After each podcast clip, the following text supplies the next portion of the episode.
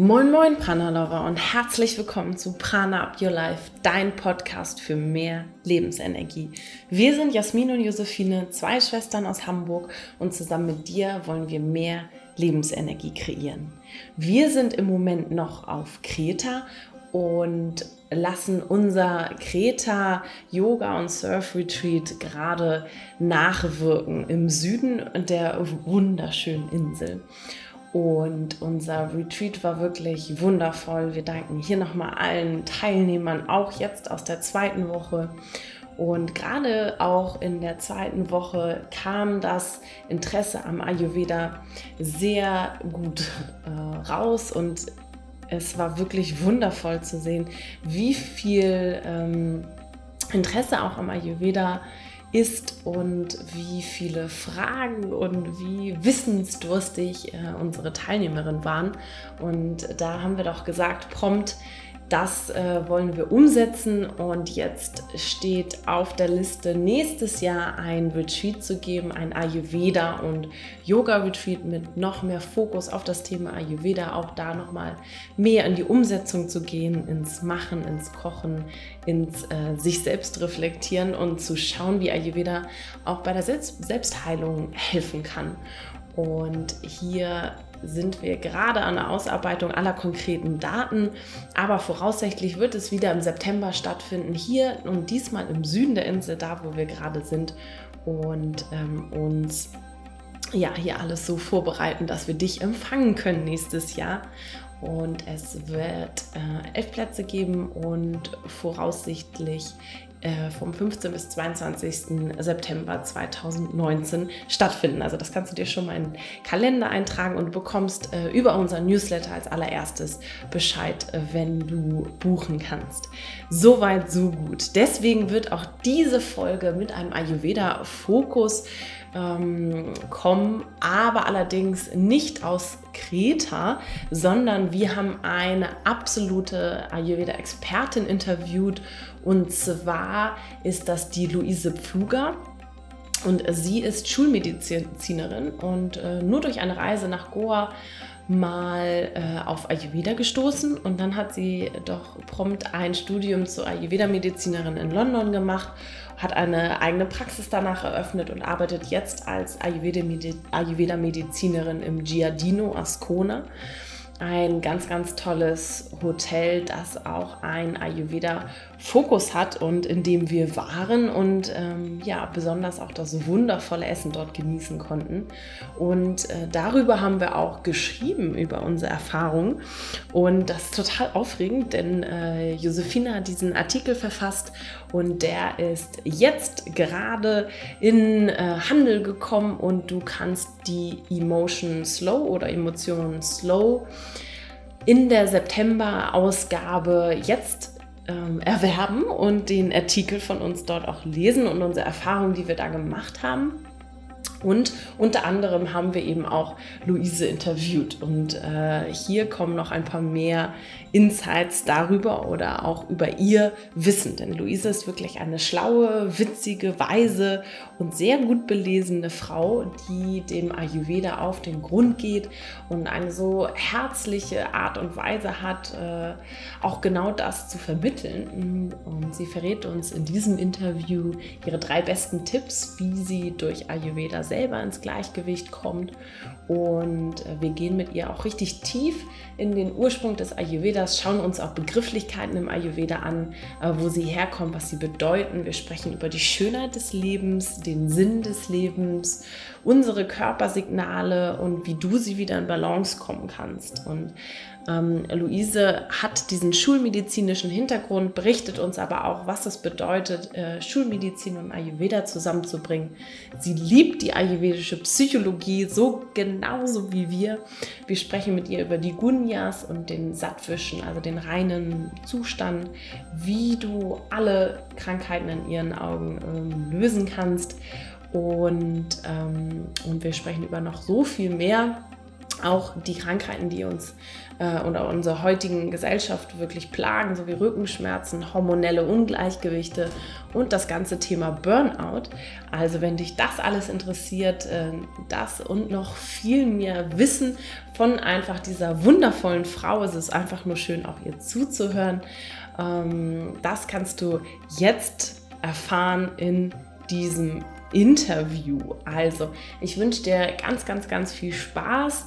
Ähm, ich schicke dir wundervolle Grüße aus Kreta und ähm, ja, beamen uns jetzt einmal alle zusammen ins Tessin in ähm, das äh, Giardino Ascona Hotel in das Anamnesezimmer mit äh, Luise Pfleger, Pfluger, der Ayurveda-Medizinerin. Ich wünsche dir viel Spaß.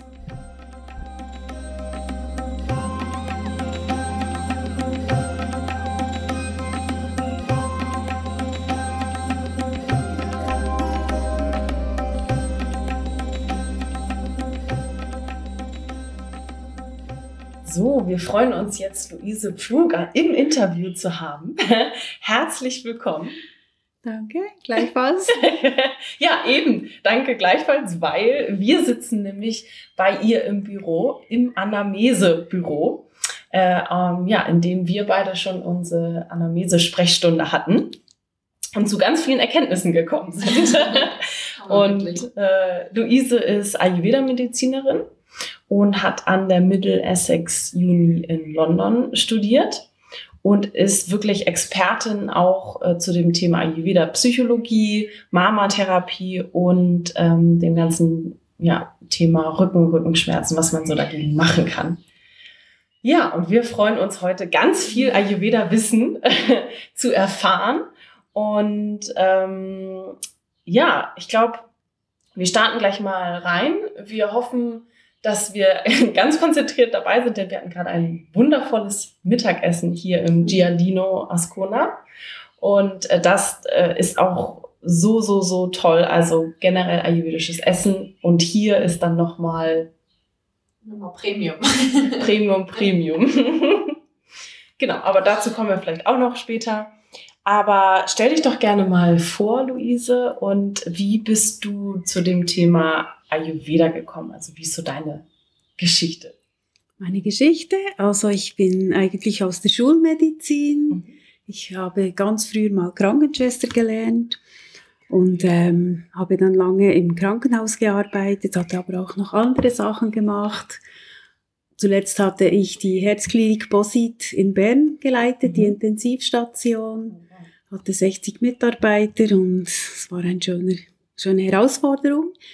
Und dann bin ich mal nach Goa in die Ferien und habe dort äh, Ayurveda-Doktor vis-à-vis gesehen vom Hotel. Und dann war ich dort in der Praxis und habe mich verwöhnen lassen. Mhm. Ich wollte wissen, ob Sie auch was kennen gegen die, also für die Konzentration, mhm. um die zu steigen.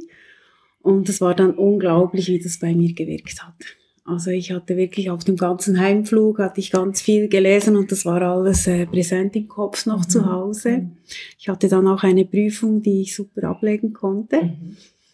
Und habe gedacht, das ist schon eine gute Sache. Aber habe es wieder so wie vergessen. Und dann so zwei Jahre später habe ich einen Psychologiekurs Ayurveda ausgeschrieben gesehen mhm. und habe mich interessiert und angemeldet. Und da war ich dann so begeistert dass ich gerade das Studium gemacht habe. Und was, äh, was haben dir die Ärzte damals gesagt? Was hilft gegen Konzentration oder für Konzentration? Wir hatten Stirngüsse mit mhm. medizinierten Ölen und auch Kräuter. Mhm. Also vor Ort Behandlung da. Genau, richtig, ja. ja. Und das war relativ kurz, also nur äh, zehn Tage. Und hat so intensiv gewirkt. Also es war schon eindrücklich. ja. ja. Und mittlerweile kenne ich ja auch die Rezepte und alles und kann das auch wieder weitergeben. Ja. Genau. Mhm. Schön.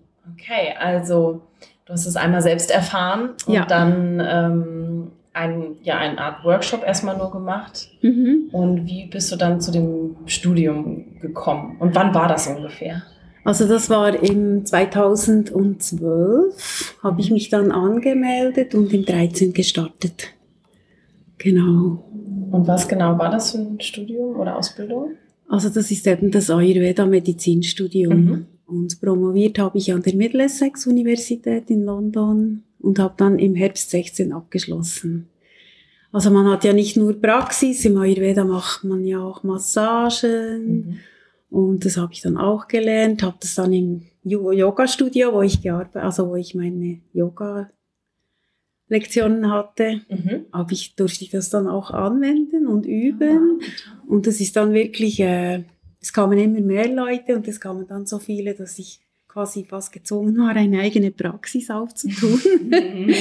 habe ich dann gemacht und hatte dann im Berner Oberland eine eigene Praxis mhm. auf Ayurveda und habe dann wirklich viel zu tun gehabt und viel gelernt. Ich war natürlich auch noch mehrere Mal in Indien, wo ich in Spitälern gearbeitet habe.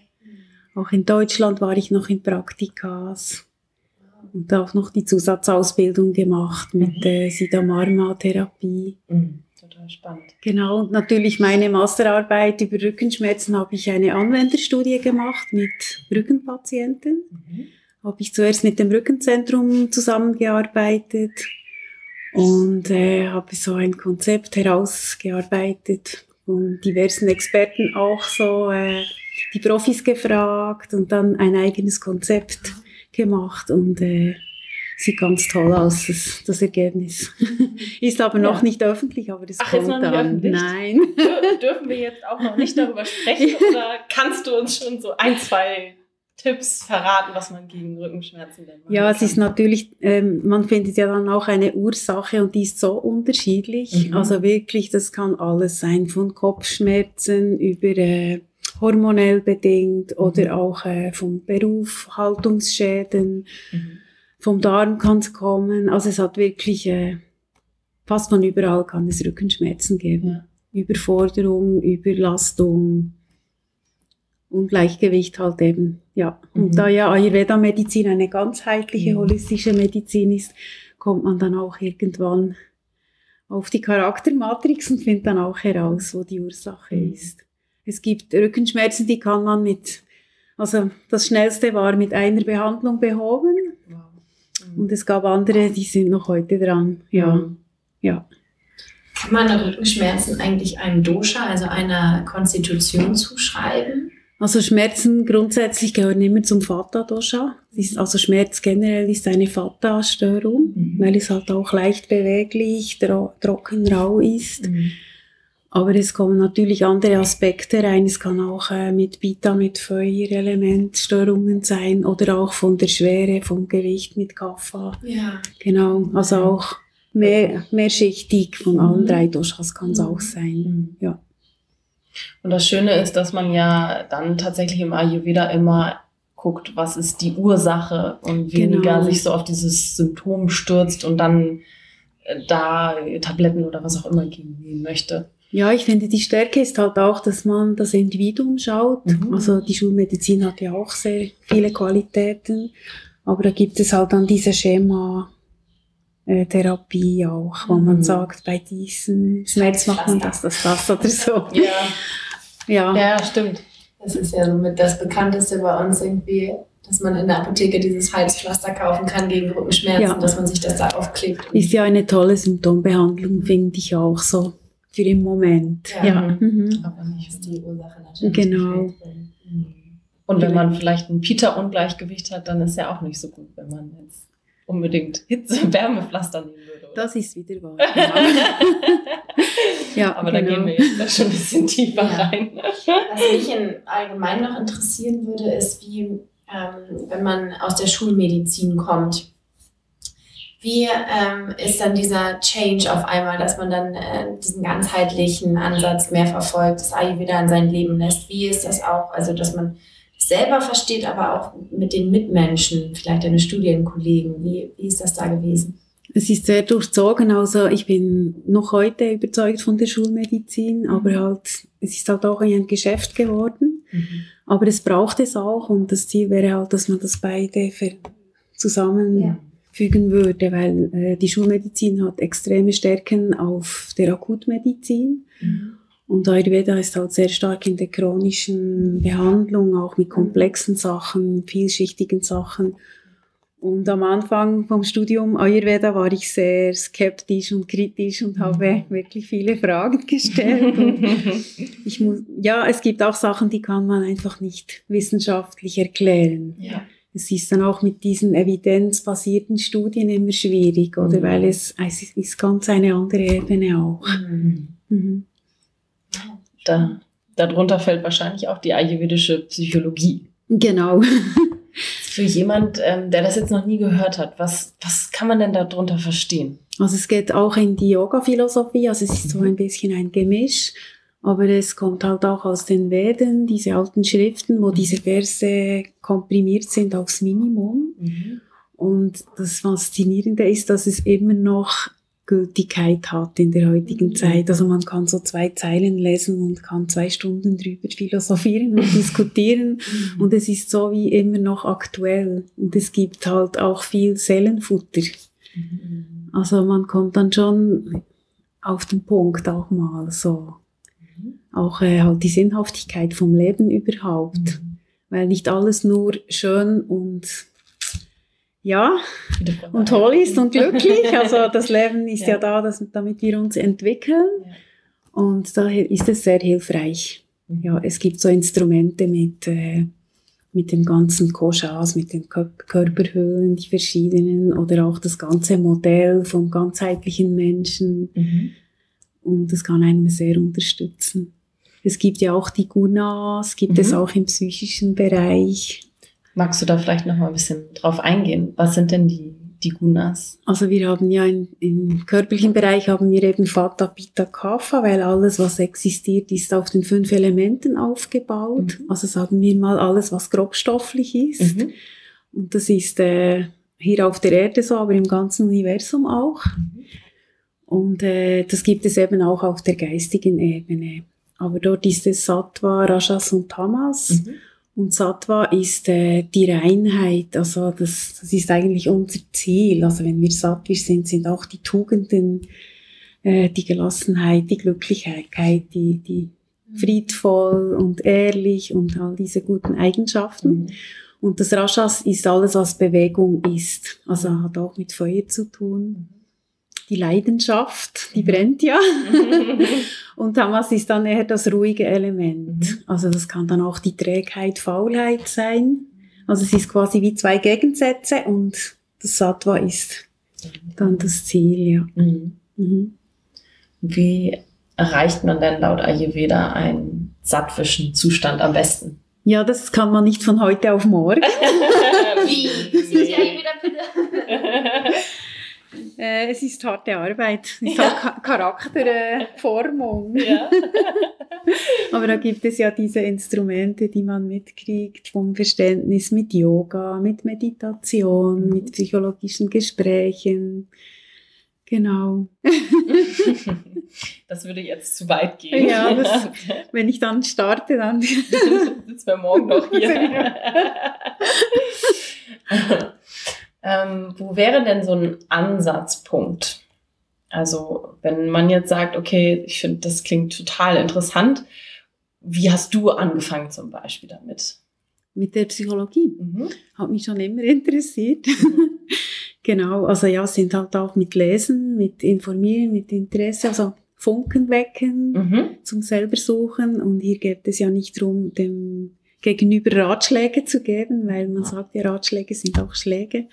Also man weckt das Feuer im, also man ist so wie das Zündholz vom Feuer. Mhm. Und es, jeder Mensch hat ja auch eine Salutogenese und kommt dann auch selbst drauf. Ja. Also es ist mehr so eine fragende Methode oder auch, man kann von innen nach außen arbeiten, weil in uns ist ja auch das Ananda Maya Kosha, also das ist der göttliche Funke oder wie man den auch immer sagt, unser Mhm. Feuer, das wir alle haben. Mhm.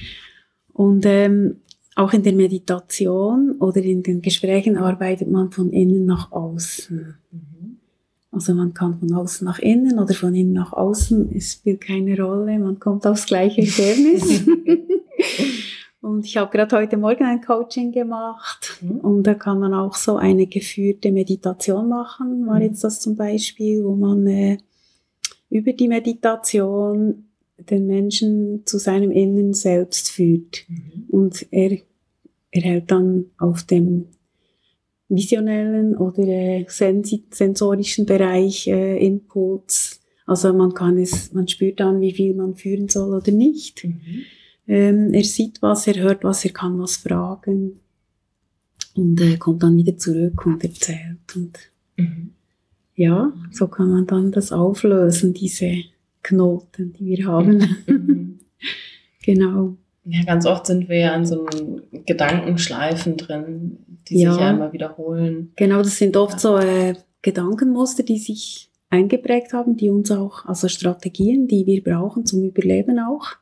Aber die Zeit ist dann mal anders und wir sind nicht mehr am gleichen Ort, wir haben uns entwickelt und diese Muster sind wie überholt. Mhm. Und dann kann man sie lernen abzulegen und mal was Neues versuchen im Hier und Jetzt. Man hat neue Ressourcen und darf mal was Neues wagen, mhm. die Muster ablegen und kann so sich dann entwickeln. Mhm. Mhm. Das heißt, äh, so etwas ist ja immer sehr individuell. Also das ist wahrscheinlich dann bei jedem genau. Menschen ja komplett anders. Ja. Mhm. Und man geht auch nur so weit, wie der Mensch zulässt. Und er, also der äh, mhm. Patient bestimmt ja, wie weit das er. Also er, er hat ein Ziel, ein Wunsch an mich und wir besprechen, wie wir das mhm. lösen und er bestimmt, wie weit und wie. Ja, weil es ist ja sein Weg, nicht meiner. Mhm. Meinst du denn, dass ähm, jeder seinen Weg finden kann oder gibt es Krankheiten, wo man wirklich sagt, so, hm, nee, ist nicht heilbar? Würde ich jetzt so nicht sagen. Alle Wege sind, also das Ziel ist ja der Weg. Mhm. Oder der Weg ist das Ziel, wie man so schön sagt. Mhm. Genau. Und äh, ich glaube, es spielt nicht so eine Rolle, was passiert, sondern was wir draus machen. Mhm. Das ist wichtig. Mhm. mhm. Das ist sozusagen unser Lehrer auch fürs Leben, oder? Genau, richtig. Also der Körper oder der Geist sagt uns, was nötig ist. Mhm. Oder auch das wenn man so schön sagt, das Schicksal, also die Aufgaben kommen ja vor uns und zeigen sich. Mhm. Ja, da haben wir ja zum Beispiel jetzt gerade gestern Mittag ja noch gegessen über das äh, Dharma. Ne? Ja. Darüber haben wir gegessen. Ja, darüber haben wir geredet. Das Dharma gegessen? nee, das Dharma sollten wir nicht essen. Dharma, äh, magst du dazu was sagen? Was ist denn eigentlich das Dharma? Das Dharma, das ist äh, also die Verantwortung oder die Verpflichtung, die wir haben, warum wir überhaupt auf der Welt sind. Also es gibt ja das, äh, auch die Talente, die wir kriegen dazu, um das überhaupt bewältigen zu können. Gibt natürlich dann auch noch das ähm, Artha. Also das ist der Wohlstand. Also es sind jetzt so diese vier Wege. Das kommt auch aus dem Yoga, aus der mhm. Yoga-Philosophie. Artha ist der Wohlstand. Also damit wir wohl stehen, weil Ayurveda ist ja hier, dass wir glücklich leben können. Mhm. Also es soll uns gut gehen und wir dürfen es genießen. Wohlstand ist aber ein Unterschied zu Reichtum. Reichtum ist, wenn es reicht, also wenn man zu viel hat, darf man auch mal was abgeben und Wohlstand ist, dass es uns gut geht. Und dann ist noch das Karma, das ist der Wunsch, also der Wunsch, den wir haben, dürfen wir auch erfüllen. Und dann käme dann noch das Moksha. ja, die, die äh, quasi die, die Erfüllung dann, ja. Genau, die Selbstverwirklichung eigentlich, ja. Was ich ja total schön finde, ist, ähm, wie du das gerade gesagt hast, Reichtum ist, ähm, wenn es schon reicht. Ja, das also, kommt jetzt nicht von mir persönlich, dieser Satz. Nee. hat der Professor Mitwede hat das gesagt und das fand ich eben auch so schön. Ja. Darum trage ich es weiter. ja, weil es ist schon, es sagt schon auch was aus. Und, ja darf geteilt werden, finde ich. Viel, mhm. viel mehr in die Welt bringen. Ja. Das ist schön. Also auch mal wieder ähm, sich die Wörter, also einfach auch die Dinge auch mal anzugucken, wo ist überhaupt ja. der Ursprung, nicht nur bei mhm. Wörtern, sondern wir beschäftigen uns sehr viel mit Lebensmitteln aus. Mhm. Wo ist der Ursprung in diesen mhm. Lebensmitteln? Und es ist so wichtig, dass man die Dinge auch einfach versteht. Und gerade bei Wörtern ist ja etwas, was wir in den Mund nehmen, was wir ja. aussprechen, was wir mhm. irgendwie auch weitergeben. Ne? Und ganz oft sagen wir einfach was, ohne es richtig zu verstehen und ohne diesen, ja, den Ursprung zu verstehen. Mhm. Und es ist halt so schön, dass man sich auch darüber mal Gedanken macht, woher kommt eigentlich so ein Wort. Ja, Also die Sprache sagt schon sehr viel aus, das stimmt. Mhm. Ist im Sanskrit ja eigentlich immer so, ne? Also ja. in dieser ähm, altindischen Sprache, wo ja Ayurveda drauf basiert und die Yoga-Philosophie, mhm. äh, ist ja schon immer wieder, dass man merkt, so krass. Zum Beispiel die Definition von gesund ist Swasta. Und das heißt im Selbst stehen. Das finde ich auch so schön, weil ja mhm. jeder Mensch anders ist. Mhm. Und gerade hier im Giardino haben wirklich die Leute auch die Möglichkeit, zu sich zu kommen, mhm. die Ruhe zu finden in der schönen Natur, mit dem schönen Essen und die Massagen und die Gespräche und mal richtig so wieder äh, seine Kraft spüren und drin ja. sein, ja. Mhm. Jetzt hast du das Giardino ja schon so ein bisschen angesprochen.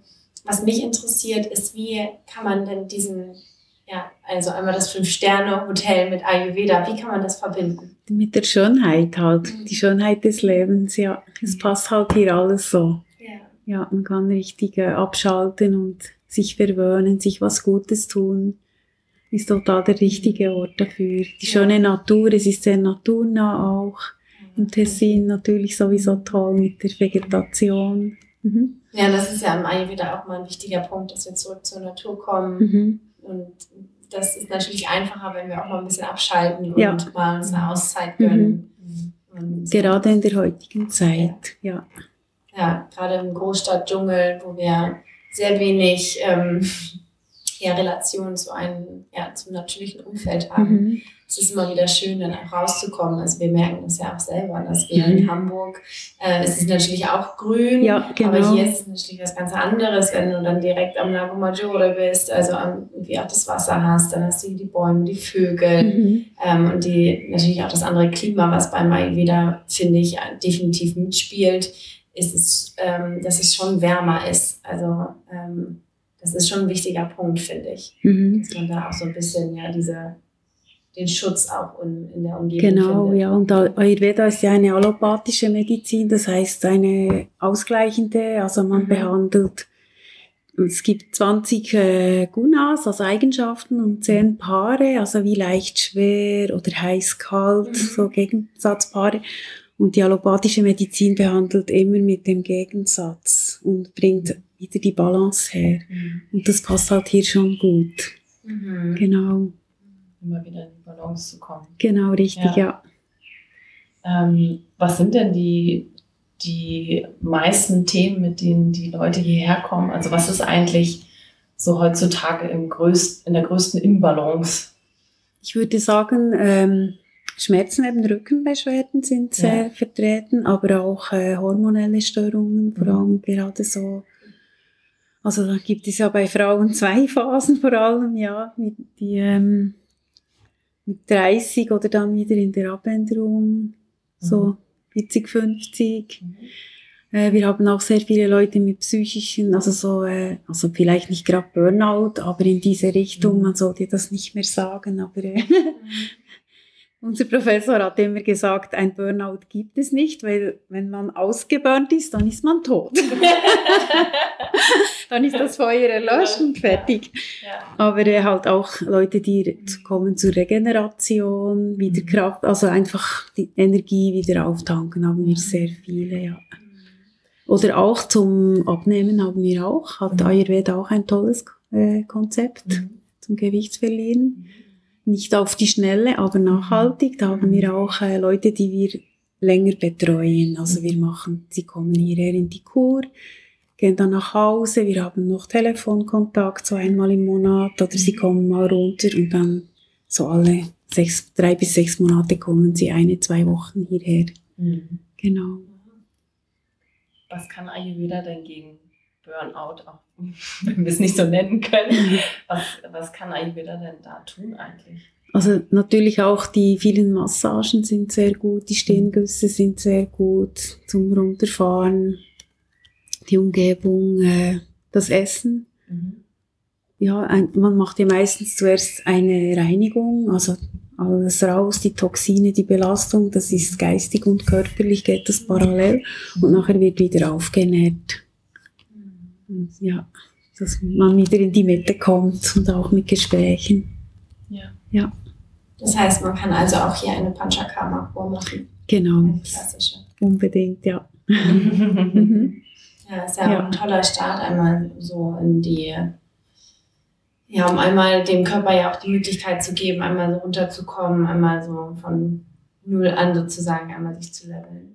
Also sie sagen auch, dass es gut ist, das präventiv zu machen, aber es ist auch gut, äh, wenn man krank ist natürlich. Vorher muss man immer schauen, ob es, nöt also, ob es geht oder nicht, weil es Mhm. ist bei uns nicht so heftig wie in Indien, also wir machen das nicht so äh, heftig mit den Ausleitungen, aber trotzdem ist es auch eine riesen Herausforderung für den ganzen Organismus. Mhm. Mhm. Also man muss schon achtsam sein, auch nach der Kur ein bisschen noch mit wieder aufbauen. Mhm. Genau. Oder auch vorher ein bisschen, vorher schon ein bisschen gucken. Ja, das vorher. Wir haben ja auch eine Kur gemacht aus Sri Lanka. Mhm. Und äh, dadurch, dass wir uns ja schon recht ayurvedisch ernähren und auch nach den Prinzipien, so, soweit es geht, zumindest leben, ähm, da haben wir schon gemerkt, dass es tatsächlich bei den anderen Gästen, die da vor Ort waren, ähm, die ein bisschen mehr Schwierigkeiten hatten als wir. Mhm. äh, das war schon mal ganz schön zu sehen. Trotzdem merken auch wir, dass nach der Kur, dass man das auch echt wochenlang noch danach merkt, dass der Mhm. Körper damit zu tun hat Mhm. ähm, einmal damit zu tun hat, aber auch ähm, ja, die, die langfristigen äh, guten Dinge, die zeigen sich auch erst manchmal so Ja, es danach. passiert was, oder? Ja. Ja, man spürt das auch und Ja. die Energie kommt dann auch und man ist wirklich in seiner Kraft, kann man Ja. sagen. Ja, toll. Mhm. Mhm. Ja, man sagt ja auch, das ist die Königsdisziplin im Ayurveda, oder? Genau. Mhm. Ja. voll. Das ist wirklich, also können wir auch nur ähm, von Herzen empfehlen, so eine Kur mal zu machen. Ja, also ich mache das auch einmal im Jahr und äh, man sagt, also Ayurveda hat das Rasayana, oder? Also diese, man sagt auch Verjüngungskur Mhm. Ja. und das macht halt schon alles, die Zellen können sich besser erneuern, der Fluss ist wieder da im ganzen Körper Mhm. und man ist wieder stark. Was sind denn so deine äh, drei besten Tipps, was du aus dem Ayurveda für dich mitgenommen hast? Für mich persönlich. Ja. Also das ganz Wichtigste ist morgens das heiße Wasser trinken. Das ist wirklich äh, für den ganzen Stoffwechsel, für die Verdauung. Also habe ich auch schon viele, vi- also nicht nur bei mir, aber auch bei anderen viele, viele Erfolge gesehen. Ja, Ja. ganz toll. Das ist auch immer unser Top-Tipp. ja, genau. Und dann natürlich auch, äh, also das Ghee, Mhm. das ist auch ganz toll, weil man, es ist eine wahre Medizin. Mhm. Für jemand, der das jetzt nicht kennt, was genau ist. Also Ghee ist geklärte Butter, das heißt Butter ohne Eiweiß. Mhm. Also das Eiweiß wird rausgekocht und es ist dann auch hitzebeständig. Es hat sehr, sehr viele gute Stoffe. Es schmiert den Körper und das Fett hat halt die Eigenschaft, ähm, in jede Zelle zu penetrieren. Also es kann mehr noch ins Feinstoffliche im Körper gehen als das Wasser. Ah, okay. Und mit dem Ghee kann man dann auch die Kräuter und alle Stoffe viel besser äh, aufnehmen, Mhm. also die Zellen. Und wenn man mit Ghee kocht dann mit den Kräutern, dann hat man wirklich das Ganze 100 Prozent. ja, man kann es so schön aufnehmen und wir sind ja alle ein bisschen Vata-lastig, also vom Stress. Der Stress ist immer auch eine Vata-Krankheit oder Krankheit, Störung. Mhm. Und das Ghee kann dem schön entgegenwirken. Aber zusätzlich ist es auch kühlend und kann auch das Pitta senken. Also ist gut für Vata und Pita und für Kapha. Für Kaffee ist es auch gut, aber nicht zu viel. Okay. Weil, also es kommt darauf an, wenn Kaffee im Gleichgewicht ist, ist es okay im Alltag zum Kochen, Mhm. aber nicht äh, zu viel halt, weil es halt auch wieder schwer ist. Ja. Ja. Also Und- Ghee ist Wundermittel Nummer eins. Genau, Ja. Ghee und das, das Chawanprash natürlich, das äh, Mhm. Kräutermus, also das ist, nehme ich auch zweimal im Jahr. Mhm. Äh, ein Monat. Und das ist sowas Tolles habe ich vorher nicht gekannt. Okay. Also das ist ja äh, die Amla-Frucht, Mhm. die kommt zwar aus Asien. Ich weiß, wir möchten ja mehr jetzt mit europäischen Kräutern Mhm. arbeiten. Gibt es noch kein Pendant, vielleicht an die Stachelbeere, wer weiß. Ja. Die ist äh, das Amalaki, äh, Emblicha officinalis ist äh, hat fünf Geschmacksrichtungen, außer mhm. salzig alle, mhm. und ist sehr, sehr, sehr gesund. Mhm. Und im Chawanprash, das kocht man dann über 72 Stunden mit über 40 Kräutern. Es wird so richtig eingekocht. Mhm. Wir haben das mal selber hergestellt. Das war total lecker. Mhm. Man kann sie auch kaufen. und es, es gibt einfach alles, was man braucht. Also im Ayurveda ist ja die ganze Anatomie anders bei, als in der Schulmedizin. Da war ich am Anfang auch sehr skeptisch, weil eines Gewebe nährt das nächste. Mhm. Also die Inder erklären das so wie, wie die Reisfeldphilosophie. Also wenn man die Reisfelder bewässert, kommt ja das Feld und dann das zweite, das ja. dritte. Und so ist es auch aufgebaut mit den Geweben. Man nimmt die Nahrung auf mit den fünf Elementen mhm. und der Körper zerspaltet sie wieder und nährt dann eines nach dem anderen Gewebe. Also mhm. das Rasa, dann das Mamsa, das äh, Medas, das äh, Asti mhm. und zuletzt kommt das Shukra, das Fortpflanzungsgewebe. Und wenn man dann zu wenig also nicht zu wenig ist, aber die Nährstoffe sind ja maßgebend. Mhm. Dann reicht es nicht mehr fürs Shukra-Data. Und da hat es halt viele solche Probleme auch in unserer Gesellschaft, mhm. weil wir haben ja genug Essen, ja. aber nicht das Richtige. Und das Chawanprash ist dort halt schon äh, unglaublich. Das heißt, wenn man schwanger werden möchte, genau. dann könnte man Chawanprash nehmen. Ja, genau. Aber paradoxerweise hilft es auch beim Abnehmen, weil es halt ähm, diese Gewebe so nährt. Oder meistens hat man ja, wenn man zunimmt, immer Lust auf süß oder Lust auf salzig. Und wenn man das Chawanprash nimmt, dann deckt es diese Gelüste ab. Also die Stoffe, die man vermisst, die Spurenelemente, die Vitamine, die Mineralien, die werden abgedeckt und man hat das nicht mehr. Also hilft es auch beim Abnehmen. Es ist so quasi ein Allerheilmittel. Heilmittel. Das ist immer gut. Also doch die Ayurveda-Pille. Ja. In Form von Mousse. äh, okay, und wie lange nimmt man das dann ein, wenn man das jetzt sagt, ein, zweimal im Jahr? Ja, so ein Monat. Ein Monat? Genau. Und wie genau? Man also, kann es pur nehmen. Es ist so ein äh, Pflaumenmus mhm. oder in den Porridge rein. Mhm. Oder in Indien nimmt man das ein, ein Deziliter Milch. Ist auch sehr lecker. Mhm. Ich nehme es immer pur. Ich mag so. Okay. genau. Das kann man kaufen. Das kann man kaufen. Genau, oder? richtig. Ja. Es gibt auch verschiedene Rezepturen. Man muss ein bisschen schauen, was, was entspricht. Ja. Mhm. Ähm, kann man das ohne jetzt, also ohne Bedenken. Ohne Bedenken einnehmen oder sollte man vorher mit dem Ayurveda-Arzt darüber sprechen? Nee, ich denke jetzt, wenn man es einmal im Monat nimmt, also nicht durchs Band weg, ja. ist es okay. Und sonst sollte man vielleicht schauen, was hat man für eine Konstitution. Ja, ja also sicher nicht kiloweise. Mhm. Einfach den, den immer das Maß macht's aus, ja. ja. Hast genau. du einen Tipp, wo du das herbeziehst? Also ich persönlich habe es von Ayurveda Pura in London. Ich beziehe es halt dort, weil sie haben einfach mit Abstand die beste Rezeptur. Mhm. Kann genau. man das als Otto-Normalverbraucher auch da bestellen? Kann man. Ja? Ja. Dann schreiben wir das gleich nochmal auf und tun das in die Show Notes mhm. für alle. Dann, wow, ja. Ähm, damit die Hörerinnen und Hörer, die das jetzt interessiert, mhm. das auch nachkaufen können, weil ähm, das ja auch immer nicht ganz so einfach ist, die ja, genau. jüdischen Produkte, wo man die gut Ja, es hat halt viele Anbieter, aber viele sind halt auch weit, weit weg. Ja. Genau, ja, ist so. Mhm. Und ähm, das heißt, wir haben jetzt mal kurz äh, Zwischenhandlung äh, hier. Ähm, wir haben jetzt die, die zwei Tipps, oder ist das schon der Kräutermus, ist das der dritte Tipp? Das wäre der dritte. Der dritte. Wir haben Wunderbar. das Ghee. Ja. Das Kräuter. Genau, das heißt, genau, morgens heißes Wasser, dann ist das, das zweite Wasser. das Ghee und das dritte der Kräutermus. Sehr schön. Wow. Was natürlich auch schön sind, sind die Massagen. Aber die können wir leider Das wäre dann so. der vierte Tipp. Ja. Das gibt es jetzt nicht. Okay. Man kann nicht alles haben. Kann alles haben. Ja, schön. Wahnsinn. Da haben wir ja schon ganz schön viel rausgezogen. Mhm. Wundervoll. Wir haben zum Abschluss immer noch drei Fragen, die mhm. wir unser Interviewpartner stellen. Mhm. Und zwar ist die erste, was bedeutet für dich Prana und wie kreierst du mehr Prana in deinem Leben? Also Prana bedeutet für mich Lebenskraft, Lebensenergie.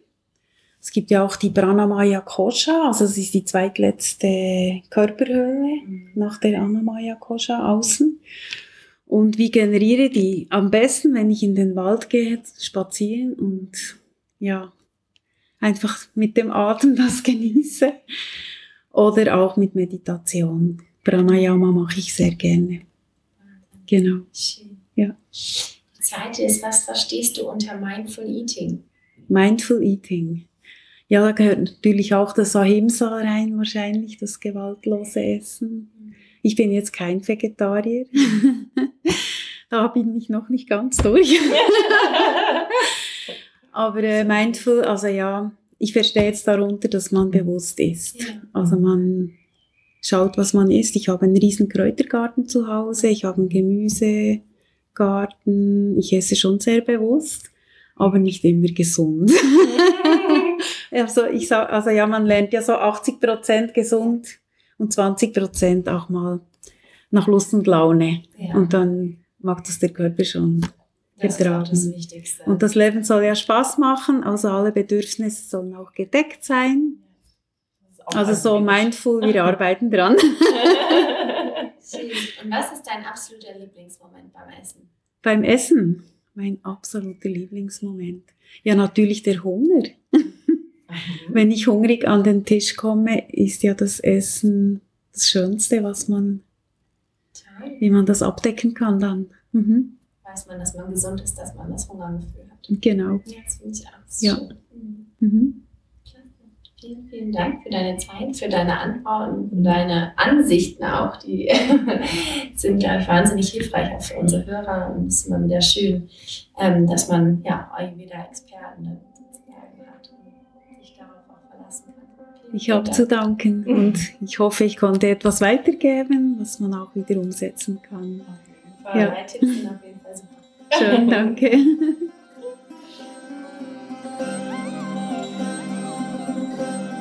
Ich hoffe, dir hat dieses Interview gefallen und du hast dich mit uns in das Anamnesezimmer von Luise Fluger ähm, leiten lassen können und auch ein bisschen tiefer in die Ayurveda-Psychologie und Philosophie.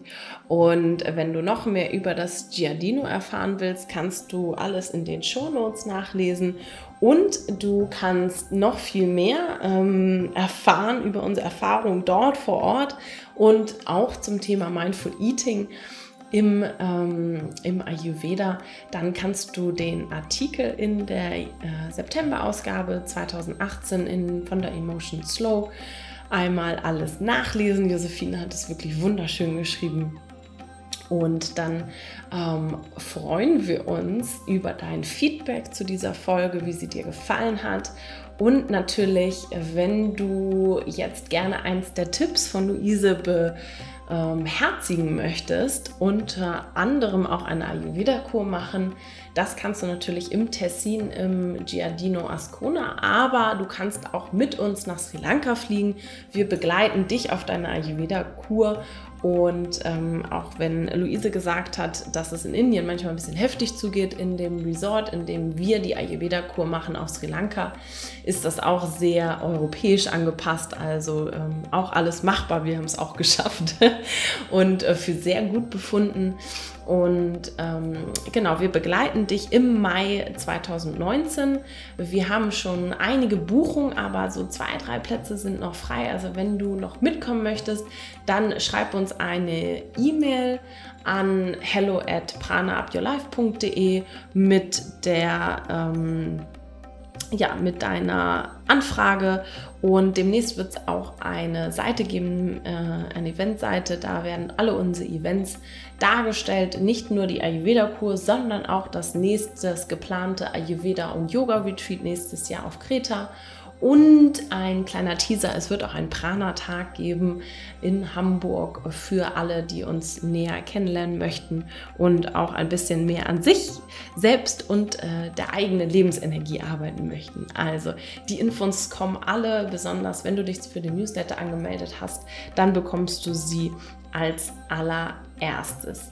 Wir freuen uns, dass du mit dabei bist, dass du diesen Podcast hörst und wenn du deine individuellen Herausforderungen noch angehen möchtest, wir starten zu Oktober mit einer neuen Gruppe unseres ähm, Prana Up Coaching Programms und da kannst du jetzt noch teilnehmen auch bei dem ersten Live-Kickoff-Event dabei sein in Hamburg, das allererste, was wir jemals gestartet haben für das Coaching-Programm.